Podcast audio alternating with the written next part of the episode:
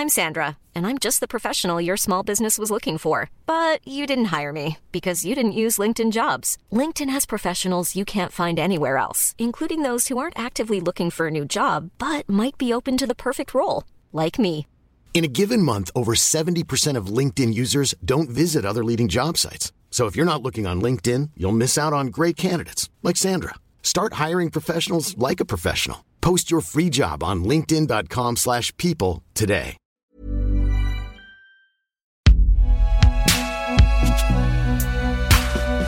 Produit par Binge.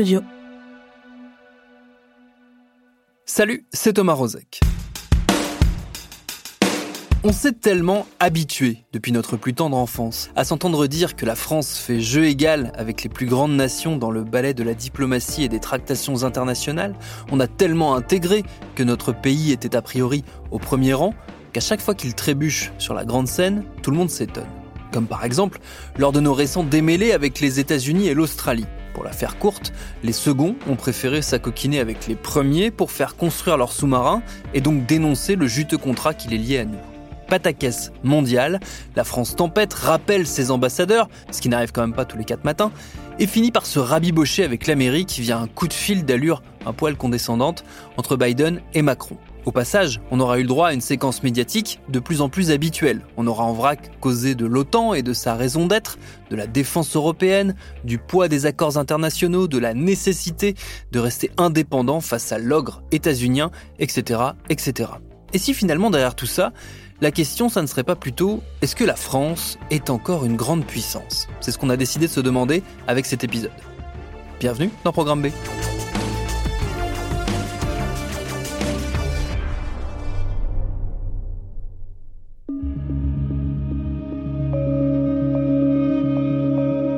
Cette interrogation d'allure un poil provocatrice, je le confesse, je l'ai soumise à deux universitaires, Jenny Raflick, professeure d'histoire contemporaine à l'université de Nantes, et Delphine Deschaux-Dutard, qui elle est maîtresse de conférences en sciences politiques à l'université de Grenoble-Alpes. J'ai d'ailleurs commencé par leur demander à toutes les deux s'il fallait voir, dans les réactions très outrées, très très agacées, très colères, mais finalement pas très efficaces de la France, un signe d'une perte d'influence à l'international. C'est Jenny Raflick qui répond la première. Ce qui, à mon avis, est le signe d'une perte d'influence, ce sont ces agacements à répétition.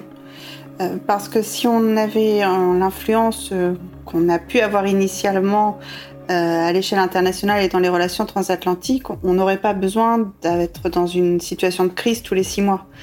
Euh, or, euh, là, ce qu'on est en train de vivre, on l'a vécu quand la Belgique a choisi d'acheter du matériel américain plutôt que français ou européen. On l'a vécu quand la Pologne a choisi d'acheter des hélicoptères américains plutôt que français. Euh, on l'a vécu quand il y a eu l'incident franco-turc en Méditerranée. Et finalement, c'est surtout la répétition de ces incidents qui montre qu'effectivement, la France parle fort, mais que ça change rien.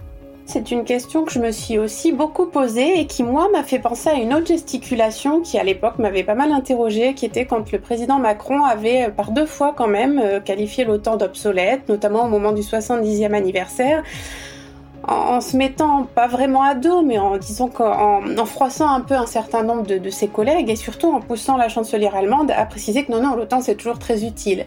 Et c'est vrai que moi je fais un peu le parallèle entre les deux, puisque dans les deux cas, enfin, moi je l'analyse de la façon suivante. Je crois qu'il y a beaucoup de, symbolisme en fait dans les relations internationales, dans la diplomatie. En tout cas, le symbole a un véritable rôle qu'on peut pas négliger. Et là, c'est particulièrement frappant puisque cet agacement, ces gesticulations, je crois que c'est aussi une façon finalement de pousser nos alliés européens à se prononcer. Ce qu'ils n'avaient pas fait en fait pendant cinq jours. Et je crois vraiment que là, pour le coup, le symbole de, mettre en scène en quelque sorte sa colère, puisque rappeler son ambassadeur, c'est quand même un signe très fort de désaccord. C'est vraiment quelque chose qui sert à dire aux autres, euh, là, il faut qu'on réagisse.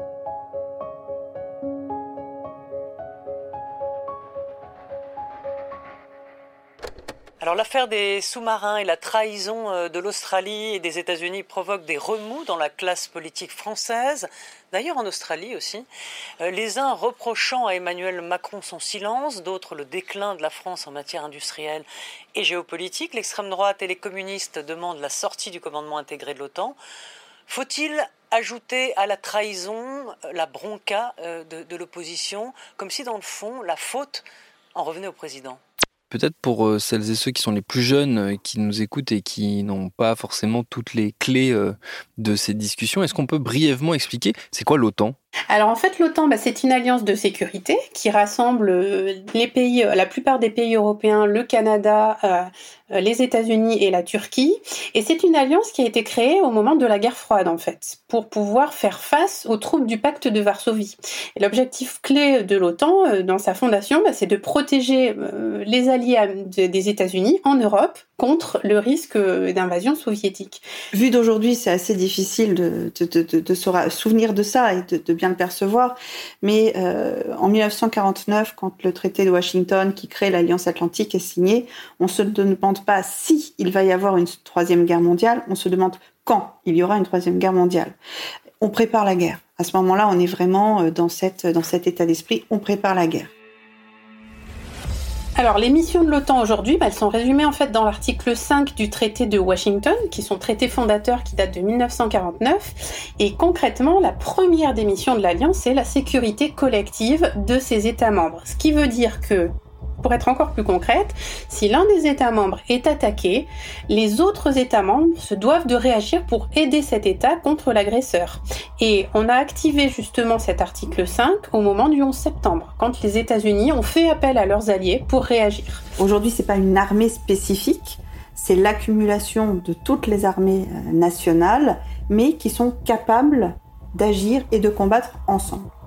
Alors, évidemment, euh, le mur est tombé, euh, les soviétiques euh, n'existent plus. Vu de France, on a l'impression que l'OTAN n'a plus véritablement de raison d'être parce que la menace russe n'est plus là. Mais enfin, c'est pas exactement le même sentiment vu de Pologne ou vu des pays baltes où la menace russe, on la ressent. Donc finalement, cette fonction initiale de se défendre contre les Russes, ça reste valable. C'est juste que le centre de gravité de la menace s'est déplacé.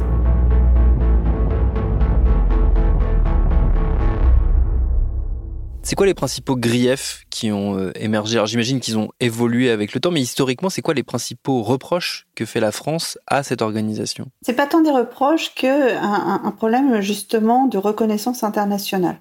La France a longtemps été une des très grandes puissances mondiales. Euh, voilà, 19e jusqu'au 19e siècle, la France est un des très grands pays euh, à l'échelle de la planète. Après la Seconde Guerre mondiale, euh, au sein de l'Alliance, la France ne peut plus être qu'une grande puissance européenne dans un bloc qui est lui-même dominé par une autre grande puissance que sont les États-Unis. En réalité, on a des crises au sein de l'OTAN depuis la création de l'OTAN. Euh, voilà. Alors le pacte atlantique a été signé en 49. En 1950, il y avait déjà une grosse crise au sein de l'alliance autour de la défense européenne. En 54, une énorme crise. En 56, une crise autour de Suez. En 63, une crise euh, entre Kennedy et De Gaulle. Puis toute l'affaire euh, du retrait français. Puis les euromissiles. Et l'histoire de la France dans l'OTAN, c'est une histoire de crise.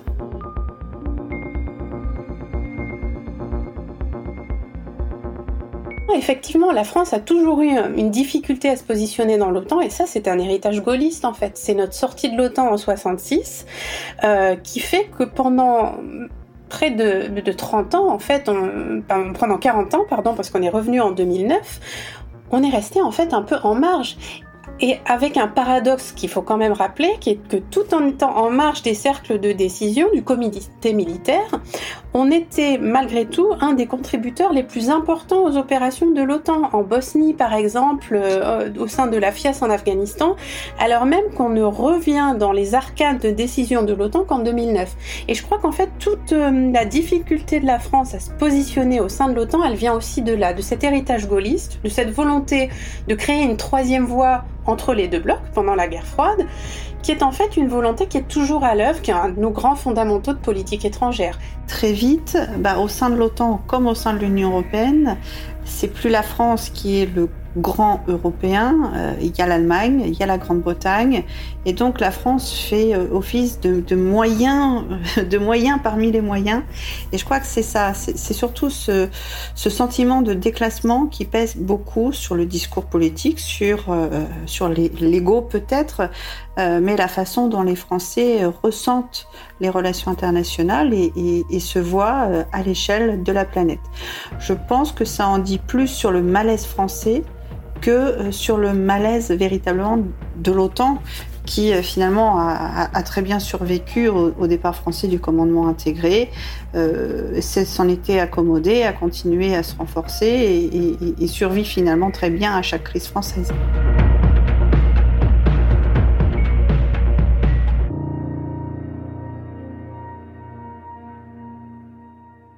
Est-ce que ça revient à dire que euh, malgré un sentiment persistant et peut-être une idée reçue persistante, euh, la France n'est plus vraiment une grande puissance? Tout dépend de ce qu'on ambitionne être et de ce qu'on estime être une grande puissance.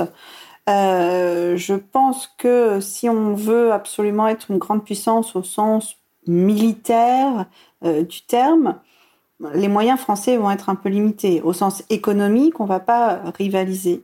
Euh, mais il y a d'autres moyens d'être une grande puissance. Euh, le français euh, reste, la francophonie reste évidemment un, vecteur de puissance, la culture, et puis un certain nombre de, de, valeurs. Ça dépend sans doute de la façon dont on le regarde et des ambitions qu'on va porter à travers le monde. Je pense qu'il n'y a pas de réponse simple à cette question-là. Et moi, j'aime beaucoup la formule euh, qu'avait euh, Valérie Giscard d'Estaing, qui était de dire que la France était devenue une grande puissance moyenne. Si on regarde par exemple le critère militaire, on se rend compte quand même que la France reste dans le club des grandes puissances parce qu'elle a un budget militaire qui est élevé, parce qu'elle est capable de projeter des troupes à l'étranger sur plusieurs théâtres en même temps. Donc là-dessus, de ce point de vue-là, c'est aussi une puissance nucléaire, une puissance qui a un siège permanent au Conseil de sécurité. Donc effectivement, elle fait partie du club des grands. Maintenant, est-ce que ça suffit ça aujourd'hui pour être une grande puissance? On voit bien que non, avec euh, l'épisode du contrat cassé par l'Australie notamment, mais on le voit aussi à d'autres éléments qui nous montrent bien qu'au fond, on a perdu une certaine influence d'abord par la langue, avec euh, bah, une prédominance de l'anglais, et puis aussi par la concurrence, euh, notamment la concurrence en termes de ce qu'on appelle le soft power, c'est-à-dire l'attraction culturelle, qui est pratiquée par beaucoup d'États maintenant, hein, notamment des, puissances émergentes, la Chine, la Russie par exemple, qui ont très bien compris en quoi c'était euh, fondamental aujourd'hui pour la puissance. Donc de ce point de vue-là, je dirais que oui, la France a perdu un peu de son influence. C'est une question de, priorité et de rang dans les nations. La France euh, voudrait rivaliser directement avec les États-Unis. C'est peut-être ambitieux. Euh, alors évidemment, l'armement français est quand même un armement de niveau mondial, euh, indéniablement. Mais en achetant américain, on l'a bien vu, notamment du côté des Belges ou des Polonais, on achète une alliance aussi. Et c'est encore plus net avec l'Australie, qui euh, achète là plus que des sous-marins. Hein. Euh, c'est toute une nouvelle alliance et toute une nouvelle géostratégie qui est en train de se mettre en place. Que je crois que rationnellement, sans, euh, même sans entrer dans, on va dire, dans les projets politiques, mais rationnellement, je crois qu'on ne peut plus imaginer être puissant dans le monde, puissant au sens de capable d'agir, d'influencer les relations internationales tout seul. Il y a quelque chose de paradoxal, du coup, de se dire si on ne peut plus être puissant tout seul, on a besoin de collectifs pour être euh, puissant, et en même temps, on peut se demander si ces grandes instances collectives inventées dans l'immédiate après-guerre sont encore taillées pour euh, l'époque que l'on est en train de traverser. En effet, alors si vous faites référence à l'ONU notamment et au Conseil de sécurité, on est tout à fait dans cette inadaptation. C'est-à-dire que ça fait euh, maintenant plusieurs décennies qu'il est question régulièrement de réformer le Conseil de sécurité, d'augmenter le nombre de sièges permanents, parce qu'on a quand même certains continents du monde qui ne sont pas représentés de façon permanente à l'ONU. Euh, c'est le cas de l'Afrique et c'est le cas de l'Amérique latine, où on a quand même pour le coup des puissances émergentes, le Brésil ou l'Afrique du Sud, qui ne sont pas représentés. Donc est-ce que c'est légitime finalement et est-ce que ça reflète les équilibres du monde de ne laisser le droit de veto qu'aux cinq traditionnels, euh, la France, la Chine, la Russie, les États-Unis et la Grande-Bretagne? Effectivement, je suis pas sûre. Alors après, il me semble aussi que la deuxième étape, et c'est un peu ce qu'a proposé l'Allemagne par deux fois, qui a été poliment refusé par la France, l'idée d'un siège européen au Conseil de sécurité. Effectivement, si on veut donner davantage de voix à l'Union européenne, c'est mieux encore d'avoir un, siège permanent au Conseil de sécurité. Et là, pour le coup, bon, ben, la France n'est pas forcément d'accord parce qu'elle estime qu'il y aurait probablement une concurrence. Mais c'est peut-être, euh, ça serait sans doute même une voie de, renforcement de la voie européenne. Et je pense aussi que ça serait une voie qui permettrait un rééquilibrage finalement, euh, comment dire, des, des, relations de puissance qui existent dans le monde beaucoup plus que le système actuel, qui on le voit bien est quand même régulièrement grippées par le veto des uns ou des autres. D'un côté, on a l'impression effectivement qu'elles sont plus très adaptées, ces grandes organisations. D'un autre, peut-être parce que les diplomates ont été formés comme ça et que nos dirigeants politiques aussi ont été formés comme ça, le réflexe qu'ils ont quand ils se rendent compte qu'une de ces organisations ne fonctionne plus, c'est d'en créer une autre. Euh, et, finalement, du coup, on reste sur le même modèle. Alors, est-ce qu'il faudrait euh, certains diplomates hein, euh, et, certains intellectuels ont appelé à repenser complètement les relations internationales, à reconstruire totalement autre chose. mais là, je crois que c'est une mutation intellectuelle, une mutation des formations qu'il faudrait avoir et qu'il faudrait faire avant de, réinventer autre chose et un autre mode de relation internationale. ce qui fait que Peut-être sur le long terme, ces organisations disparaîtront-elles, euh, mais à mon avis pas demain, parce que parce que c'est toujours quand même vers ce type de, de structure finalement qu'on se retourne euh, de façon assez classique. Et c'est vrai que la diplomatie, les relations internationales, se sont pas renouvelées à cet égard-là, indéniablement. Comment pourrait-on réformer l'OTAN? Est-ce que ça veut dire qu'il faudrait l'élargir plus ou est-ce qu'au contraire il faudrait la circonscrire peut-être à nouveau davantage euh, aux puissances européennes et puis bah, aux alliés traditionnels qui sont le Canada et, les, États-Unis? Pour le coup, la réforme de l'OTAN c'est pas forcément un sujet en réalité au, sein des, des sphères de discussion. Quant à l'Union européenne, alors là, effectivement, il y aurait probablement des, choses à revoir, notamment en matière de, politique étrangère, puisqu'une des choses qui peut bloquer finalement euh, la capacité de l'Union européenne à se faire entendre, c'est la règle de l'unanimité sur un certain nombre euh, de grands dossiers internationaux. C'est-à-dire qu'à partir du moment où il est question de concevoir une mission militaire, par exemple, ou une mission civilo-militaire, où il est question euh, de, faire une déclaration au nom de l'Union européenne, il faut quand même qu'il y ait un accord de l'ensemble des États. Et ça, parfois, ça peut être un peu compliqué. Et en même temps, ça peut paraître logique hein, sur des sujets qui peuvent avoir euh, bah, des conséquences stratégiques importantes pour l'un ou l'autre des États membres, qu'il y ait une véritable démocratie, c'est-à-dire que chacun puisse s'exprimer et exprimer ses réserves. À l'Élysée, cet après-midi, devant plus de 1000 journalistes, Charles de Gaulle, le 9 septembre 1965. Le président de la République a tenu la douzième et dernière conférence de presse du septennat. Ce dont il s'agit pour nous, c'est de nous tenir en dehors de toute inféodation. Nous resterons les alliés de nos alliés.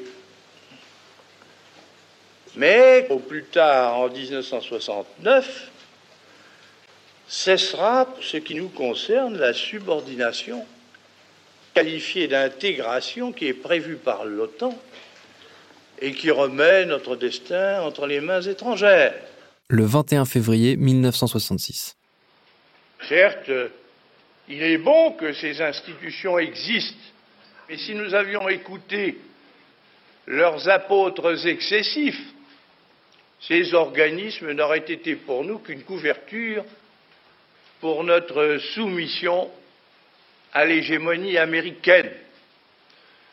Ainsi, la France disparaîtrait emportée par les chimères.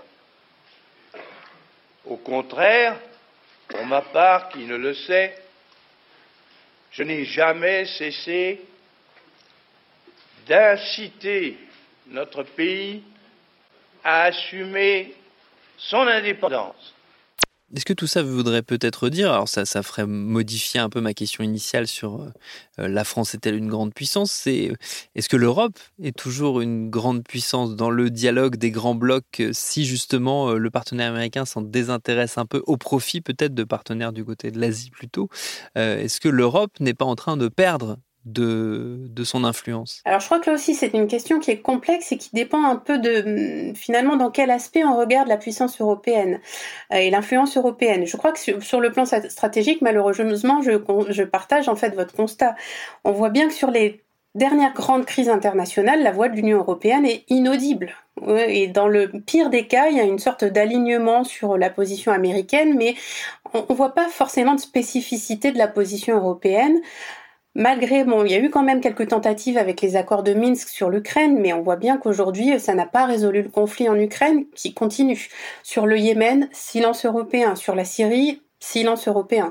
Donc, effectivement, sur le plan stratégique, ça pose une vraie question euh, de, comment en fait faire en sorte que l'Union européenne puisse être plus audible. Et je crois que cette question se pose encore plus avec le Brexit, qui montre que finalement le calcul fait par les Britanniques, c'est quand même de ménager cette fameuse relation spéciale avec Washington et de s'aligner plutôt sur les positions de Washington sauf quand il y a vraiment des intérêts très concrets en jeu, du type euh, bah, les accords de défense bilatéraux avec la France, que bien sûr, là on maintient. Pour construire autre chose aujourd'hui, il est quand même totalement illusoire de vouloir assurer sa défense seule.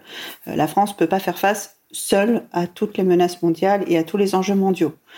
Et on voit bien que les alliés européens, qui seraient l'alternative, eux regardent du côté de l'OTAN, systématiquement. Et alors là, on a vu dans cette, crise, c'est très significatif, euh, deux, trois déclarations politiques allemandes euh, ou euh, alliées disant oui, on comprend les Français, et qu'ont fait les Allemands immédiatement. Ils se sont rapprochés de l'Australie pour aller dans le même sens que les Britanniques et les Américains. Autrement dit, euh, des discours de soutien aux Français, mais les autres puissances européennes n'ont aucunement l'intention de construire leur défense hors de l'OTAN. Et la France coincée. Il n'y a, pas d'autre choix qui s'offre à elle que de suivre euh, les Européens, sans quoi elle serait totalement isolée et là clairement affaiblie. C'est tout le problème en fait, c'est ce qu'on appelle en termes un peu un peu compliqués la non fongibilité de la puissance. C'est-à-dire qu'on peut très bien aujourd'hui après la guerre froide être puissant dans un domaine et pas dans un autre. Et c'est ce qui fait qu'on a une sorte de balance ou d'équilibre des pouvoirs dans le monde et qu'il n'y a pas de grand hégémon qui domine absolument tous les domaines. Alors même si bon, les États-Unis sont les mieux placés, on va dire, euh, selon cette définition, mais malgré tout, on voit que cette puissance-là, elle a aussi des faiblesses. Finalement, peut-être qu'il serait plus judicieux d'arrêter, médiatiquement parlant, d'employer cette rhétorique de la grande puissance, d'arrêter de calquer sur une période qui ne s'y prête plus, un système de pensée du monde qui est daté de la guerre froide, un conflit qui est quand même à peu près terminé depuis plus de 30 ans. Bon, là aussi, le changement risque d'être assez long. Merci à Jenny Raflick et Delphine Deschaux-Dutard pour leur réponse. Programme B, c'est un podcast de Binge Audio préparé par Lauren Bess, réalisé par Elisa Grenet. Tous nos prochains épisodes et nos très très très nombreux épisodes précédents sont et seront à retrouver sur toutes les applis de podcast. Cherchez-nous sur internet si vous voulez nous parler et à très vite pour un nouvel épisode.